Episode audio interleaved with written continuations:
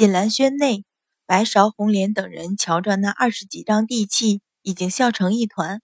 墨兰忍不住笑道：“小姐，想不到这案子如此了结。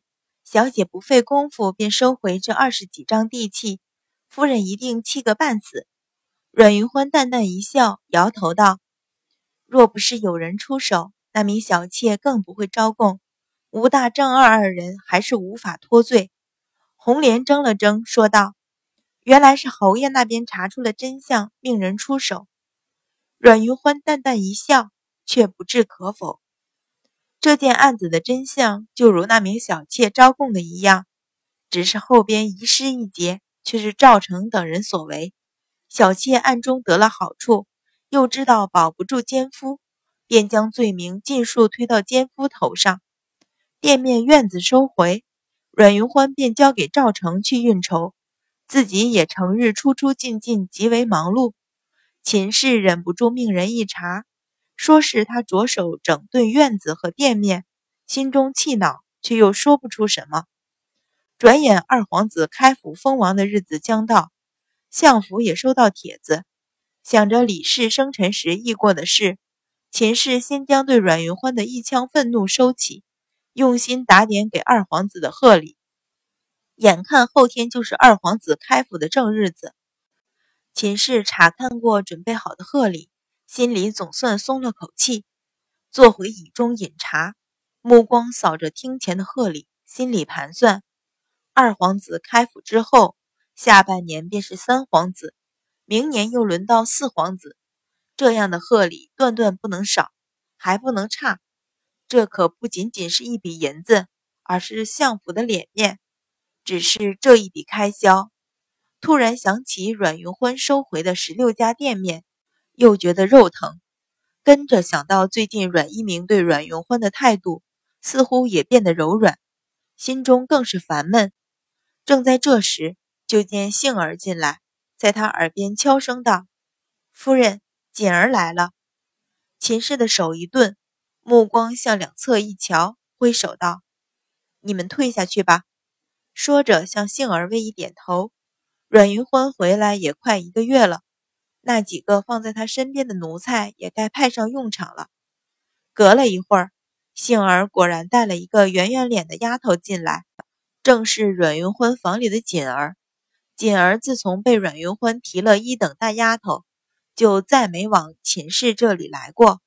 这会儿秦氏见他身上的衣裳也鲜亮了不少，不由冷笑道：“怎么？”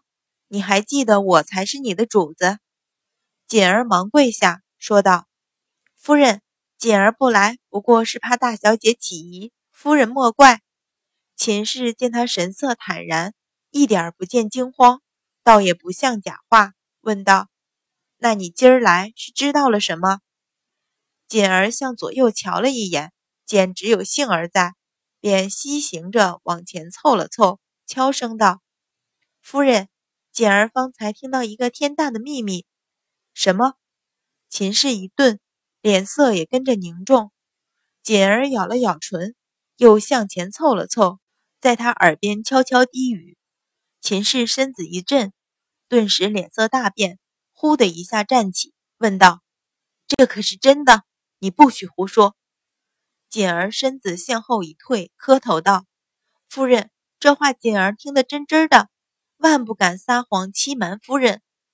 秦氏脸色乍青乍白，咬牙道：“你将事情前后细说一回。”锦儿道：“今儿一早，大小姐带了白芍、红莲两个出去，到了午间才回来。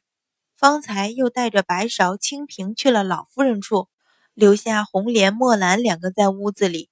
奴婢在门外听到那两个人悄悄议论。”说是前几日在古井胡同就遇上老爷，当时并不知道什么，后来又遇一回，才知道进了那处院子。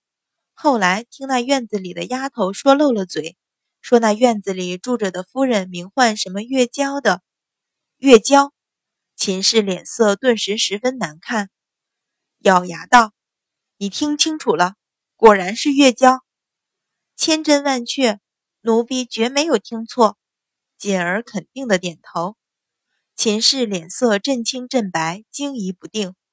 锦儿见他不语，心里焦急，又上前一步说道：“夫人，你要快些拿主意啊！如今老爷正在那里，听说朝中不少大人前去道贺。红莲说那处院子竟然比我们相府还要热闹。”秦氏脑中轰的一响，想起这十年自己对相府的经营。好不容易将那些女人全部赶了出去，自己还担上一个悍妒的名声，结果一时间怒火中烧，咬牙喝道：“锦儿，你留下！杏儿，换上张妈妈，带人跟我走。”